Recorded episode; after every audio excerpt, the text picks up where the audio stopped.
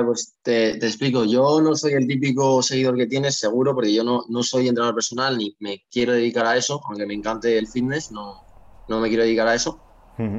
Lo que sí quiero es eh, ser marketer, ser como tú, y a tener mi propia agencia de marketing. Y ayudar en este caso, por lo menos al principio, a, a entrenadores personales, porque conozco un montón, pero un montón, porque llevo cuatro años en el gimnasio, desde los 16, y conozco un montón de chavales que tienen conocimientos, que saben muchísimo sobre nutrición, sobre entrenamiento, que cambian físicos, pero que, llegan a 15 clientes, o sea, encima es 15, no es más, y no suben más, no controlan nada, sus estrategias de marketing son más info DM y en la info te ponen mensual tal, trimestral tal y adiós, ¿sabes? No aprovechan lo que tienen y pues dedicarme a ese, a ese sector, pues porque además de que me encanta el fitness, me encanta el marketing y ayudarles en, ese sentido. Vale, entonces quieres convertirte en competencia, ¿no? Ahí está, tienes delante. Perfecto. Vale, eh, pues guay, podemos hacer eso. Pregúntame lo que quieras y te echo un cable en todo lo posible para que te vaya bien por ahí. siempre te he preguntado en, preguntas y respuestas de cómo empezaste y tal. Me has dicho que empezaste como, como haciéndolo casi gratis y luego poco a poco fuiste aprendiendo y fuiste subiendo. A mí lo que me pasa un poco es que tengo un jaleo, tío, porque es que es tan amplio, porque yo no, yo no soy, no quiero ser tráfico, solo de me pagas, te llevo tráfico y adiós, ¿sabes? Sino que quiero hacerte toda la estrategia de marketing y, todo el rollo, pero no sé cómo, cómo llegar a ofrecerlo, porque ¿qué, qué ofrezco? ¿Solo eh, un embudo, el embudo y el email marketing, o, o, usar las diferentes herramientas, o decirte lo que tienes que hacer y diseñártelo también, porque tampoco tienen, yo no es que sea un experto, pero tampoco ellos sí que tienen nula, un conocimiento de editar o maquetar cualquier cosa, ¿sabes? Mm. El jaleo que tengo es en, eso, en decir, a ver, ¿cómo lo ofrezco? ¿Qué ofrezco? Lo que tengo pensado que sería, lo tengo como un único servicio, que sería eh, hacer todo por, por, por, una cosa. Es decir, yo te hago el briefing, sacamos objetivos, ponemos plazos y hacemos una estrategia y te voy acompañando en el proceso. Que tienes que hacer un ebook, haces el contenido y yo te lo maqueto. Que tienes que tienes leads, pues haces el contenido y yo te lo estructuro, ¿entiendes? Vale, eso sería un eh, do it yourself, que le llaman los ingleses, que es hacerlo entre medias, entre tú y él, ir llevando el proyecto hacia adelante. vale, yo primero empezaría pensando desde el principio al revés, en el hecho de decir, en lugar de, vale, ¿qué le ofrezco de todas estas cosas que le puedo ofrecer? ¿Qué le doy? Eh, yo pensaría desde el punto de vista del entrenador en sí, de decir, vale, ¿qué tiene el entrenador y qué es lo que necesita? Entonces, si vemos que esto que has dicho antes, que llegan a X número de clientes y que ya no pueden, que tal, que cual. Entonces, a raíz de ahí es, vale, ¿y qué es lo que quieren? Probablemente seguir escalando, seguir consiguiendo más clientes, a lo mejor no trabajar eh, horas por dinero y modificar ese sistema. Y ahí es cuando tú piensas, vale, y de las herramientas que tengo, ¿cuáles puedo utilizar para conseguir eso que el entrenador quiere? Entonces, en lugar de pensar, vale, le puedo ofrecer esto, esto, esto, esto, esto y esto, es pensar qué es lo que necesita el entrenador dentro de lo que yo puedo ofrecerle. Entonces, quiero que hagas primero ese cambio de paradigma, como se le llame, para no pensar, tengo esto, ¿cómo lo ofrezco? Sino, este es el público al que quiero dirigirme, qué es lo que necesita y con lo que sé o con las cosas que puedo aprender, cómo puedo ayudarle. Eso es lo principal, que quiero que le des la vuelta ahí un poquito. Y, luego, ¿cómo, cómo se se miran resultados, porque, a ver, es cierto que si no consigues clientes, pues no, tampoco tiene mucho sentido el trabajo, pero no es tampoco del todo del todo justo, ¿no? Solo, de, solo basarlo en conseguir clientes. Es como tú, a ver, tú controlas de entrenamiento personal como si lo conseguiría, pero quiero decir, es como si coges a un chico, le haces la dieta, le haces el entrenamiento, le dices lo que tiene que hacer y no consigues resultados. ¿De quién es la culpa en sí? ¿Del chico que no hace lo que dices o, o, o tú eh, sabes? Entonces, en, este ámbito sería, solo lo basas en clientes, es decir, solo vemos si a final de mes tienes cinco clientes más, es que has servido, si no, no, a pesar de que has empezado una estrategia, tienes 15 personas que están en contacto contigo, ¿entiendes? Yo lo baso en las métricas que quiere el cliente. E hice, creo que era un podcast hace no mucho, en el que hablaba eso, que siempre que el cliente no obtenga resultados es culpa nuestra, ya sea porque o no hemos hecho un buen plan para ese cliente, o porque no hemos sabido motivarle lo suficiente para que actúe, o directamente es porque hemos escogido a un mal cliente y no tendríamos que haber cogido ese cliente desde el principio. Yo hay muchos clientes que no cojo porque sé que con esa persona no iba a tener buen resultado, no por la estrategia ni por todo, sino porque íbamos a chocar mucho y al final nos íbamos a llevar bien. Y es algo que criamos mucho. Si, porque al final es no es todo matemáticas, pero casi. Entonces, en tema de entrenamiento personal es, quiero levantar más peso y ser más fuerte, cada día, poco a poco, ir progresando para levantar más. Quiero perder peso, cada día, disminuir el número de calorías o aumentar el número de ejercicio para que eso se, equilibre. Si cumplimos con todo, los resultados salen 100%, entonces no hay excusa por ahí. No todo el mundo busca lo mismo, entonces para un entrenador personal habrá gente que diga, yo quiero perder peso, otro que diga, yo quiero ganarlo, que es dentro del peso, pero cosas opuestas. Otro que diga, yo quiero mantenerme en mi peso, pero estar más marcado, más definido. Otro que diga, a mí me da igual el peso, lo que quiero es ganar más flexibilidad. Entonces, cada uno tiene unas métricas. Normalmente, en todas las empresas, la prioridad es el dinero. Entonces, hay otras métricas que pueden ser interesantes, como por ejemplo audiencia, marca, notoriedad, lo que sea, pero al fin y al cabo, si quieres sostener tu negocio en el tiempo y que esa persona te pague durante mucho tiempo, vas a tener que ser rentable. Entonces, para mí lo prioritario obviamente siempre es ser rentable. Puntualmente alguien te puede pedir una cosa o la otra, pero en el momento en el que no sea rentabilidad, que sea, pues quiero trabajar la marca. A lo mejor ahora mismo va a sobrar el entrenador y dice, oye, no me importa pagarte mil euros al mes solo porque me trabajes la marca. Pero siempre hay subidas, siempre hay bajadas, y a lo mejor llega un momento en el que dice, oye, ¿qué me quito? ¿Me quito al tío que me está haciendo ganar dinero? ¿Me quito al tío que me ayuda a mejorar la marca? Son importantes los dos, pero me voy a quitar al tío que se encarga de la marca porque el otro me da pasta. Mm. A ver, a ver, me apunto una lista de preguntas, es como una entrevista esto. Eh, a ver, el, en, en cuanto, a ver, yo leí tu, el PDF que hiciste de lo de marketing orgánico, o sea, muy, muy bueno, que de hecho me enteré por ahí que tienes un podcast, no lo sabía, tío. No, no pues tenía ni idea. Eh, sí, el de la agencia, el de marketing para marcas personales, sí que le damos caña, todas las semanas hay episodio. El mío lo hago freestyle. Esto, por ejemplo, si se graba medio bien, es que no me acuerdo cómo lo grabé con Adrián, la última, pero si se graba medio bien, lo subiré también al podcast y queda más como conversación. Y justo como es de marketing, pues perfecto. Puta madre. O bueno, perdón. Sin problema. Pero está en iVoox. Eh, está en, en, Spotify. Creo que están como en casi todo, menos en iVoox. Está en Spotify, en Apple Podcast, en 15.000. Lo subimos a Anchor y luego Anchor se encarga como de distribuirlo en todas las grandes. Vale. Pero Spotify es donde lo escucha todo el mundo.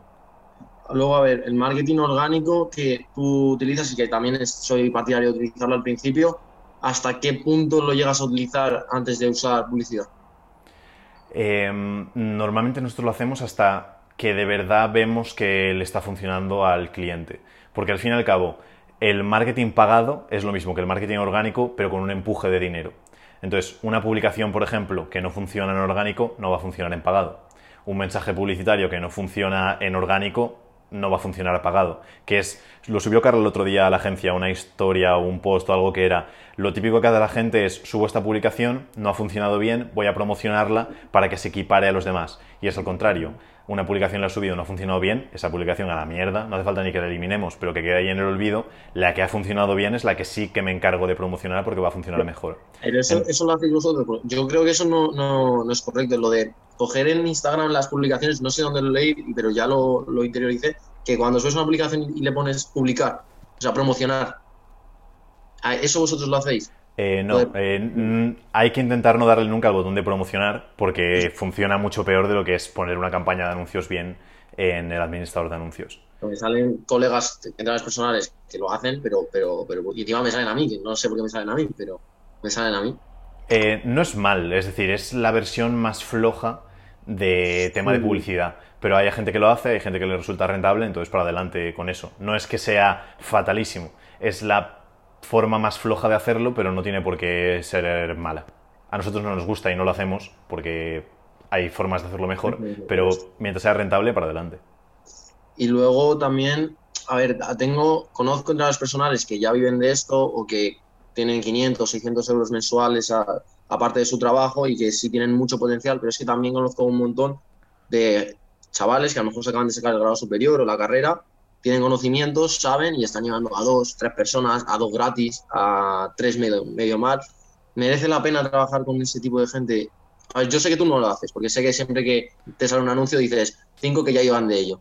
Siempre, siempre lo que dices. Pero, por ejemplo, en mi caso, merece la pena ir a por ellos o potenciarlos. Es un trabajo más em, pero el modelo de negocio, quieras que no, ya está validado con otras personas. Aquí depende siempre que puedas trabajar con gente buena, piensa que mm. es como si tuvieses un equipo de fútbol. Siempre y cuando puedas fichar a superestrellas, no vas a fichar a mataos, entre comillas. Hmm. Luego puede haber jóvenes promesas, que de repente aparezca una y digas, hostia, es que este tiene un potencial brutal. Es un tío que quiere empezar esta semana, se ha, terminado de estudiar esta semana y quiere empezar hoy, tiene cero clientes, entonces para mí sería un cliente que no me gustaría, pero tiene una cuenta de Instagram de 500.000 seguidores, tiene un contenido hiperprofesional, habla, que cuando habla digo, es que me embobo y esto, yo sé que esa persona la pillo y en un mes ese tío está facturando una locura, entonces ahí lo pillo, pero sí que deberías cribar y decir, vale, me voy a centrar en entrenadores que están acabando de empezar o me voy a centrar en los que ya están un poquito más avanzados. Y aquí tienes que elegir, obviamente siempre es mejor el que está un poco más avanzado porque tiene más dinero para pagarte, pero también depende aquí del punto en el que estés tú, porque es muy fácil coger a una persona. Es decir, tú a mí ahora me dices que quieres trabajar gratis para mí y llevarme X cosas y yo te voy a decir que no. Pero coges a un chaval joven que acaba de empezar, le dices que le vas a ayudar gratis a cambio de un testimonio, de un caso de éxito y va a estar encantadísimo de hacerlo. Entonces aquí es donde tenemos que validar un poco. Si no has trabajado con nadie, pues yo me buscaría el cliente más fácil del mundo para darle buen resultado y para que diga que sí, tener buen resultado y luego con ese resultado ir a los más interesantes y decirle, oye, si lo he hecho para este, obviamente para ti va a ser mucho mejor. Vale, y me has recordado otra pregunta que viene a colación de la otra. Se, supone que tienes que. La base son los clientes, ¿no? Y la facturación sí sube. Entonces, ¿hasta qué punto es rentable tener un, precio y no ir a comisión? Eh, Aquí depende lo mismo del cliente. Nosotros con los clientes grandes trabajamos con todos a comisión y ahora estamos ya a 100% comisión, es decir, ni siquiera les cobramos para empezar a los clientes grandes porque sale mucho más rentable para nosotros. Y ellos, pues es más fácil para ellos que entiendan eso, que mientras trabajemos mm, nos pagan, mientras cuando no salgan resultados no nos pagan.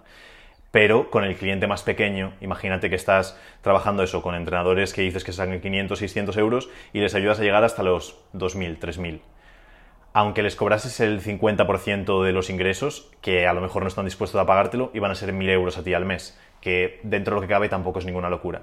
Estaría guay cobrar una comisión si tuvieses algún cliente que sí que facturase 30, 40, 50 mil al mes, que entonces pues resulta muy interesante mm. para ti. Pero ir a comisión 100% en clientes pequeñitos no te interesa porque la comisión a veces es muy pequeña.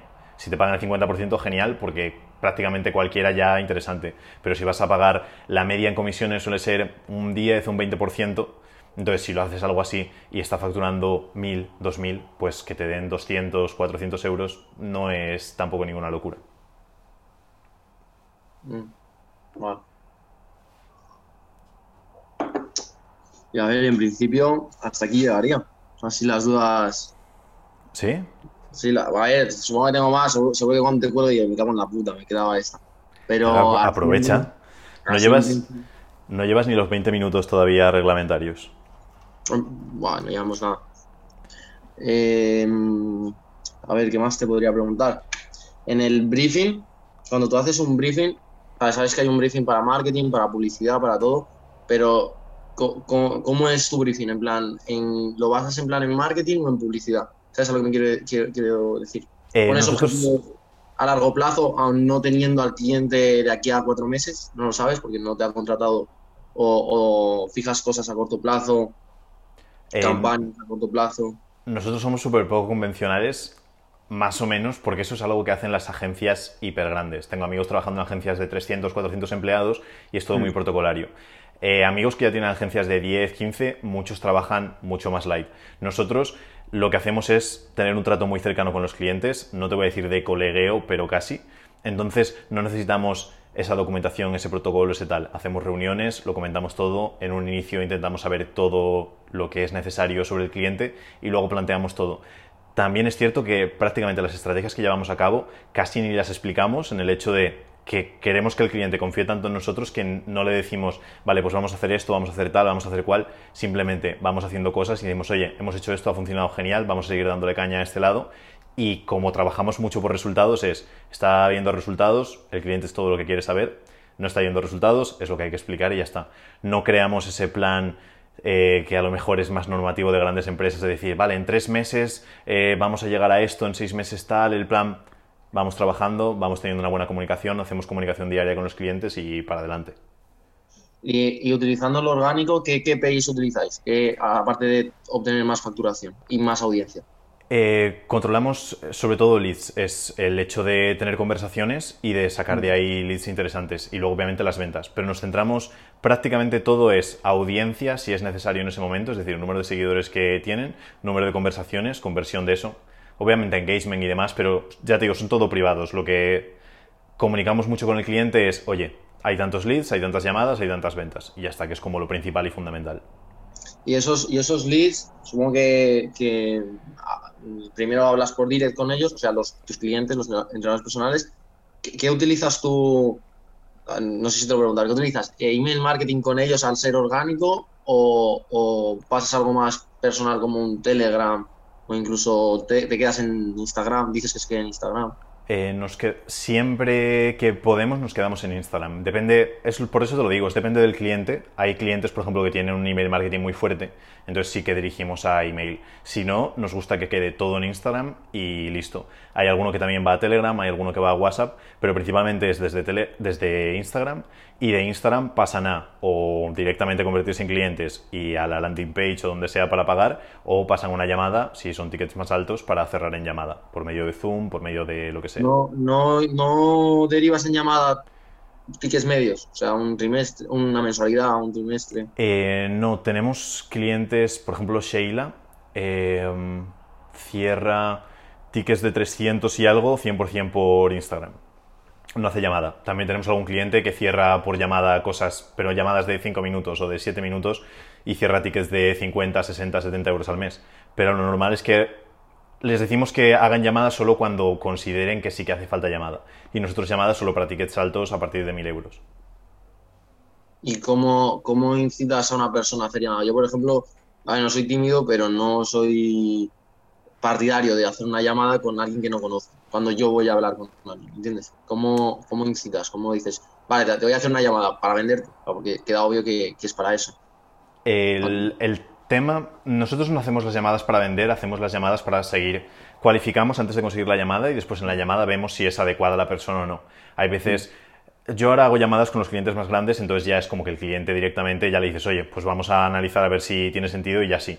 Las otras llamadas muchas veces es para conocer un poquito más sobre el negocio de la persona y a veces Carla, por ejemplo, Irene o quien haga la llamada en ese momento, cuando están en la llamada, de repente ven que no es adecuado y dice, vale, pues oye, deberías enfocarlo por este camino y cuando llegues a este punto hablamos porque a lo mejor sí que tiene sentido trabajar juntos.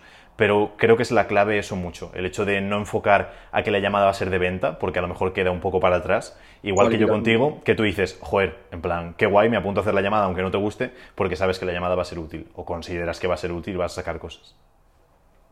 Vale, y, y esto también a duda tú imagínate que derivas gente a los que tienes de etiqueta alto, ¿no? Que tienes que esa gente que hacer la llamada con su cliente. ¿Cómo, en plan, les enseñas a vender, les enseñas a cómo organizar la llamada o se lo dejas a ellos y que quede en sus manos? Eh, depende. Óptimamente nos encargamos de todo, todo, todo, todo, todo. Entonces, la llamada no vosotros también. Alguien del equipo también se encarga de la parte de la llamada. Entonces, la, idea, lo que siempre intentamos buscar con todos los clientes es que el cliente no se tenga que preocupar de nada, a ser posible, excepto de dar un buen servicio, que es para lo que le contrata el cliente. Y todo lo demás intentamos quitárselo. Si puntualmente alguno quiere hacer alguna parte por X motivo, pues sí que le podemos echar un cable o sí que puede ser más asesoramiento que, trabajo en sí concreto. No, es. Me motivó mucho el, el post ese que subiste con Jorge, creo que es, el de hace 10 años, el de la furgoneta. Ah, sí. muy chulo. Sí, tío. Funciona muy, muy bien. Entonces, vete guardando esa información. Justo se lo dije a los clientes ese día. Le dije, tal, voy a subir un post de así como un antes y un después, que les recomiendo que lo hagan más o menos de manera frecuente. Y es tan fácil como iros al carrete, ir a las primeras fotos, mirarlas y decir, vale, ¿qué puedo contar yo que ha cambiado de este Javier de hace 10 años, 7, 6, 5, 3, al de ahora. Entonces es lo mismo por tu parte. ¿Cuántos qué? Años. Demasiados. En plan, lo llevo fatal, la verdad. Pero bueno, poco a poco. de 10 años, digo, si me sacara 10 años como mucho. Y joder, de 10 años como si fuese un montón. El otro día se lo dije a Jorge, porque ya nos conocemos él y yo desde hace, o igual ya más de 10 años, no sé. Y le dije, ya empezamos a, a no haber visto a gente desde hace una década, que es como una locura. Y dije, igual que antes yo lo noté mucho cuando veía partidos de fútbol y digo, joder, si lo que eran antes señores, ahora son chavalillos. Y ahí para mí fue fuerte. Dije, hostia, la edad.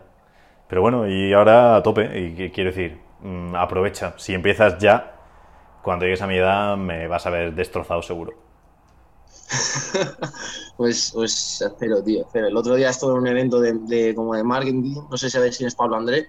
Sí, pues, tengo pendiente ir, me ha dicho que vaya a los bueno, ha hecho dos y a lo mejor sí que voy para el de su cumple, ahí en Andorra el, en marzo. porque, porque, porque, es una locura. O sea, encima se va a llevar a un DJ que es buenísimo, es muy bueno, muy bueno. Y yo fui al de Madrid, que vino aquí a Madrid, y es, es una locura, tío. Ya no tanto lo que te enseña, que también, o sea, la mentalidad que tiene es una barbaridad, sino la gente que va, tío.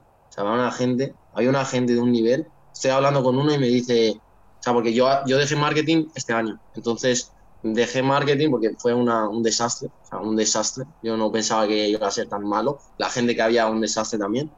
Y para acabar donde iban a acabar ellos, lo dejé. Y, y me puse a trabajar. Entonces yo estoy acostumbrado a eso, a mil euros al mes. Y me ponía a, a hablar con gente y me decían, pues yo facturo 70.000. 70.000 euros al año, ¿no? No, no, no, al mes, al mes. Qué barbaridad. Sí, ahí te das cuenta de, de, eso, de las cosas que hay. Creo que en el en el tráiler que tenía Pablo André que decía alguien, es que eso, veo a chavalillos facturando 100.000 y digo, hostia, ¿qué cojones estoy haciendo con mi vida? Entonces viene bien el hecho de ver eso para ver las posibilidades que hay. De todas formas, piensa, porque yo tenía el mismo, la misma idea de la universidad y el problema es que tenía es que iba con una idea equivocada. Entonces, siempre te va a pasar, igual que cuando empiezas a trabajar con clientes, que a lo mejor vas con una idea y después resulta que es otra. Entonces, intenta siempre sacar todo lo bueno. Yo la universidad, si la volviese a revivir, la disfrutaría a muerte, aprendería mucho más y, aprovecharía todo muchísimo más porque iría con una mentalidad mucho más adecuada a la que iba de decir, joder, pensaba que iba aquí a aprender la hostia o que iban a ser super cracks los que me enseñasen o tal y cual. Y a veces es más de decir, vale, ¿qué puedo aprender? ¿Qué recursos puedo aprovechar? Que la universidad tenía un montón de recursos que ni toqué. Entonces, un montón de cosas que podíamos aprovechar, conexiones, contactos, eh, diversión, experiencias, un montón de cosas que se pueden sacar. Igual que lo que dices, el evento, como fuiste con otra mentalidad, lo aprovechaste mucho más. Es decir, no solo lo que aprendí, que bien, sino todo lo demás que había ahí. Entonces, eso es un poco la mentalidad que tienes que tener para todo lo, todo lo posible. De hecho, de ese evento salí que fue hace nada, hace dos semanas, y fue como el clic de decir, venga, voy a empezar a hacer lo que, lo que de verdad quiero, porque es que esto, es, esto de marketing, esto de lo que haces tú, lo que hace Nacho es como lo que de verdad me gusta, lo que me encanta, lo que no me canso. O sea, ni de aprender, ni de mirar, ni de preguntarte, ni de exponerme a ti, por ejemplo, yo esto no lo haría de ninguna otra manera y me encanta. Y, también me pasa un poco, que me, cuesta reconocerlo, me pasa un poco que es como, no me acuerdo cómo se llamaba, pero lo de que no te sientes lo suficientemente capacitado de hacerlo, sino que piensas... Sí, el síndrome del impostor. Eso, el síndrome del impostor. Y, a ver, no me queda otra que empujarme, pero es como que me cuesta el, el hecho de decir, y si no sé lo suficiente. Se lo dije a Pablo en persona y me dijo, a ver, si del 1 al 10 te pones una escala y me preguntó qué, qué era, dije un 7. pues todo el que esté por debajo te va a necesitar. Sí, de hecho ahí con Pablo delante dije, pues salgo aquí a comerme el mundo, pero es que luego vienes aquí y dices, hostia, cuesta, cuesta un montón. Em, ¿Estás en el grupo de Telegram o no? En el tuyo. Sí. sí. Vale, eh, que alguna vez cuando alguien pregunta y dice, joder, y Em, y una persona como tú, con tanto éxito, una persona como tú, que no sé qué, ¿cómo haces tal? Y yo siempre digo lo primero, relax, porque yo no me considero todavía de éxito. Creo que hay como muchísimo más. No es que tengas síndrome del impostor, sino que es un poco saber el lugar en el que estás. Entonces, es tener el razonamiento de decir, oye, estoy empezando, obviamente no voy a ser aquí el crack. Si ahora viene Sergio Peinado y me dice, oye, ayúdame, puedo echar un cable, pero sé que lo va a estar haciendo mucho mejor que lo que puedo hacer yo ahora mismo. Entonces la mentalidad un poco también de tener eso, de ser sensato, pero al mismo tiempo saber que todo se puede mejorar y que vas a empezar y que a medida que vayas avanzando vas a ser mejor, pero que si no empiezas esa mejoría no va a ocurrir. Entonces lo que siempre decimos, tenemos un dicho con todos los clientes que es mejor hecho que perfecto, entonces mejor tenerlo hecho y luego ya, a medida que haga falta, lo perfeccionaremos si es que hace falta, porque a lo mejor empiezas a trabajar con los conocimientos que tienes y lo petas, y es la hostia todo. Y no tienes que plantearte ahora, ostra, pues tengo que mejorar muchísimo en tal, pero ahora mismo no sabes en qué tienes que mejorar porque no tienes datos o información para saberlo. Entonces es normal que ahora tengas síndrome de impostor porque es verdad. Y es normal que yo cuando viene algún cliente un poco más grande diga, ostra, pero nos pasa con todos. Cuando llega alguien que es un cliente potente, pero de un sector que no tenemos tanta experiencia, es como, ostra, nos toca aprender. Y lo que hacemos es informarnos, buscar, analizar, preguntar para tener información y después a raíz de eso poder hacerlo. Pero si no tienes información es difícil. Entonces, lo mejor es recopilar toda la que puedas y a raíz de ahí ya ver qué hacer. Y también, a ver, eh, lo que tengo pensado es eso, quedar, proponerles quedar a, toda la gente que conozco, que son como unos siete, ocho entrenadores personales, y, ver si les puedo ayudar y ofrecerles el servicio. Una vez que, digamos, se gasten mis cartuchos, imagínate que me contratan dos o que no me contrata ninguno por lo que sea. Luego también tengo otra opción que es, eh, tengo como en Instagram apuntados como unas 15 cuentas de entrenadores personales que, que controlan, que viven de eso, pero no, no, no utilizan ninguna herramienta ni, ni, hacen nada. Y mi estrategia, o sea, lo que he pensado, vaya, es hablarles directamente al Instagram por directo y ofrecerles un tipo de, de lead magnet, ¿no? Para, para, que, para que lo vean y, y empiecen con una conversación o empiecen a confiar en mí y luego ofrecerles también en qué les puedo ayudar y, sacar conversaciones de ahí y a ver si puedo convertirlos en, en clientes. Vale, eh, no, no, quieres correr tanto en el sentido de, tienes solo ocho personas de confianza más o menos. Mm. La idea es juntarlas a todas y contarles un poco eso. Sí, bueno, a todas a la vez no, vaya, quedo uno por uno. Vale, eso es lo que te iba a decir. Digo, yo lo que haría sería quedar con uno, el que consideres que va a ser más fácil, con el que trabajes y vaya todo estupendo. tengo una que es perfecta. Una es perfecta. Pues hablas con esa persona y le dices, oye, vamos a hacerlo como quiero probar ciertas cosas con tu perfil, que me ha dicho Javier, que es súper bueno con entrenadores personales y tal, que tengo que probar, y he dicho, vale, tengo que probar contigo porque va a ser la hostia. Entonces, como vamos a probarlo, si quieres lo que hacemos es, yo simplemente me llevo X de cada cliente que consigamos y ya está. Pero a cambio, quiero que cuando nos vaya bien, me grabes un vídeo y digas, joder, eres lo mejor que me ha pasado en la vida. Entonces, eso es lo que haría. Sé tan bueno con ella que diga, oye, sí, si fuese a fallar, pruebas con el segundo. Pero la idea es que en uno, en dos o en tres, si son de confianza, alguno de ellos probablemente. Es decir, véndeselo también que se sientan imbéciles si dicen que no. Y después lo que haces es que cuando ya tengas esa persona que la has hecho conseguir, pues que ha pasado de mil a dos mil euros, ya vas con eso y le dices a los otros seis que te quedan o a los otros siete que te quedan, oye, con Rocío he hecho esto, ha pasado de mil a dos mil euros. Si queréis hacerlo, por mil euros hacemos lo mismo. Y entonces ahí ya les estás empezando a cobrar y no empiezas con todos a la vez, porque con uno para empezar vas bastante guay si le dedicas tiempo y esfuerzo. Y cuando ya hayas hecho, pues de esos siete después, alguno va a estar escéptico, alguno no va a querer mm, trabajar contigo, otro no te va a querer pagar y a uno le caes mal. Entonces a lo mejor trabajas con tres o cuatro más. Y esos tres o cuatro también les va a ir bien, porque vas a currar mucho con ellos. Y entonces a los otros 15 que tienes apuntados ya es cuando les dices, oye, he trabajado con estas cuatro personas, he hecho que consigan esto, así que págame esto si lo quieres. Y así ya es todo muy fácil, pero hay que ir pasito a pasito. Vale, vale. A ver si toda esta semana ya con ella. O sea, lo he, ido, lo he ido alargando, lo he ido alargando, pero es que cuanto más la largo, más me agobio. Pues, joder, me he enganchado con el micro. Pues no lo alargues y, y dale caña. Ya te digo que merece la pena empezar. Que cuando antes empieces antes vas a avanzar y antes vas a ir mejorando y progresar todo. Ahora no pienses tanto en forrarte, sino piensa en progresar, en ser cada vez mejor y darle resultados brutales a los clientes. ¿Cuánto, cuánto es la vida media de un cliente tuyo? Eh, ahora hacemos plan de seis meses, entonces son los seis meses. A los seis meses fuera, los que son de asesoramiento. Y los clientes a nivel cliente, eh, nunca, hemos, nunca hemos tenido una baja. Creo que no, en plan, terminamos cuando terminamos cuando ya vemos que no hay progreso o que ya va todo en orden o algo así. Pero la media son esos seis meses por el plazo que hay. Y luego es que no recuerdo ningún cliente, hombre, sí, algún caso puntual de alguien que a los tres, cuatro meses le pasa X cosa y tiene que parar. Pero es lo que te digo, mientras le des dinero al cliente se va a quedar todo el tiempo posible. Y cuando tú empezaste también te iba también, en plan, también generaste esos resultados de decir, funciona. Eh, siempre hemos, como siempre nos hemos centrado mucho en resultados, sea lo que sea que estuviésemos ofreciendo, sí que lo solíamos dar. Obviamente al principio teníamos algún cliente insatisfecho y sobre todo con la parte de formación que a veces la he querido dejar por eso, porque hay más cliente insatisfecho, porque no tienes el control total sobre los resultados del cliente.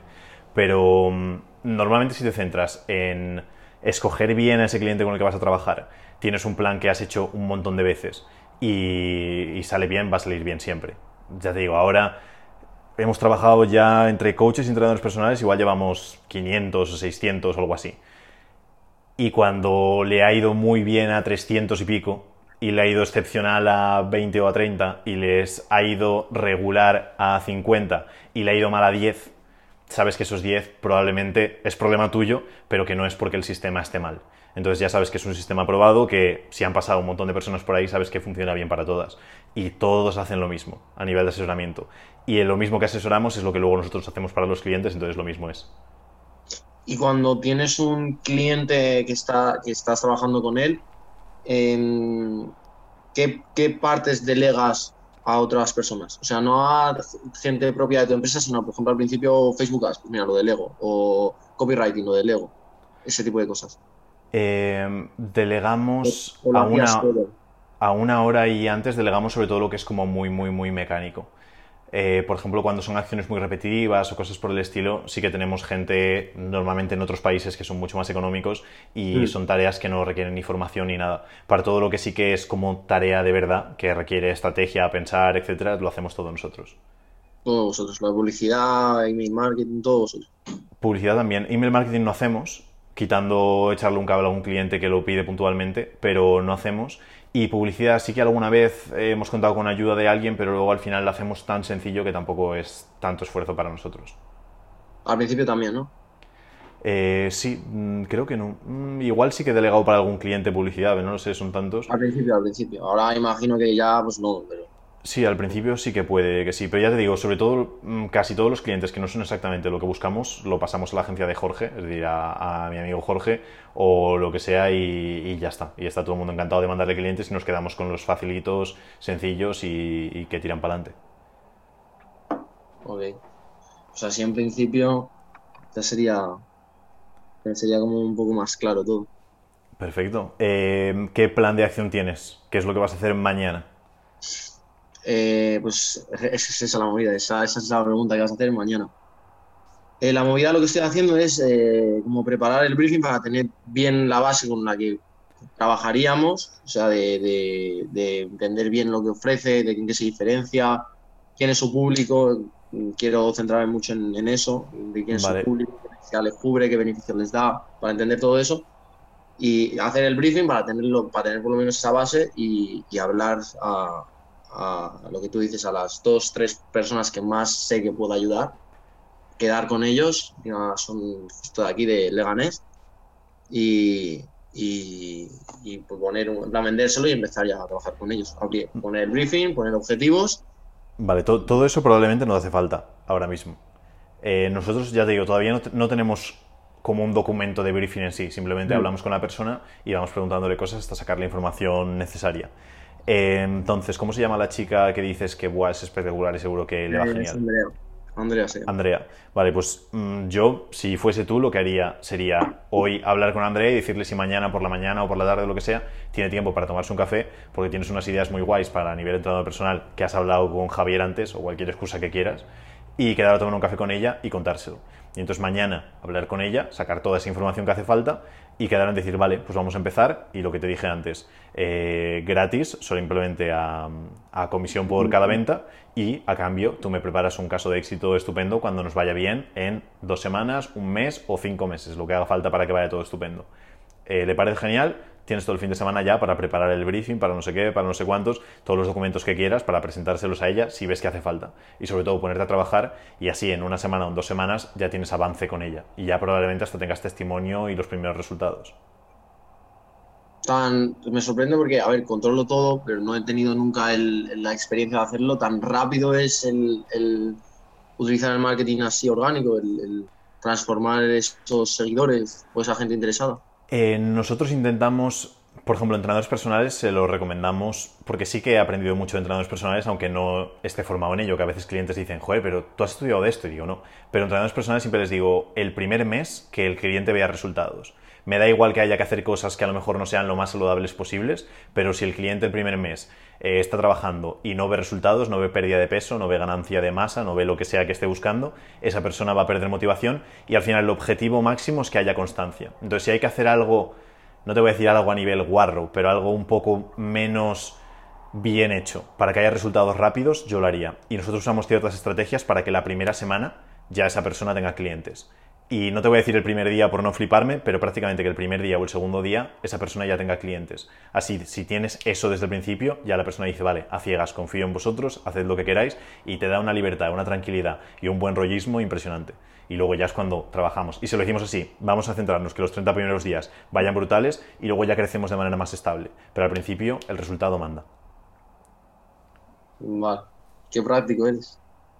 Es que es súper práctico. Es que eh, muchas personas piensan que hacemos cosas súper locas o que tenemos sistemas súper complejos. Que va, lo hacemos todo súper fácil. Y cuando la gente, el otro día, un cliente, Pablo, me decía, joder, es que hemos trabajado con, bueno, no voy a decir nombres, pero con todos los tops de España, ha trabajado hasta con Gran Cardón, en, no con él personalmente, pero con esto. Y decía, y te juro que con vosotros nos ha ido mejor que con nadie, dice, pero haciendo las cosas más sencillas que en la vida y hacemos todo muy, muy, muy fácil, muy sencillo. Y por eso al final funciona. Y yo soy partidario así con todo, con fitness, con nutrición, con cualquier cosa. Si lo haces sencillo, se puede mantener, se puede escalar, se puede hacer durante el tiempo. Si lo complicas mucho, dificilísimo. Vale, vale, vale. ¿Vale? ¿Todo en orden? Sí, tío. pues Actualízame mañana si hablas con Andrea, si quedas con ella, a ver en qué ha quedado y me vas actualizando ahí de cómo va todo el traste, que así yo también puedo aprender de lo que vayas haciendo y darle mejores servicios a los clientes. pues, pues sí, tío, muchas gracias. vale. Nada, encantado.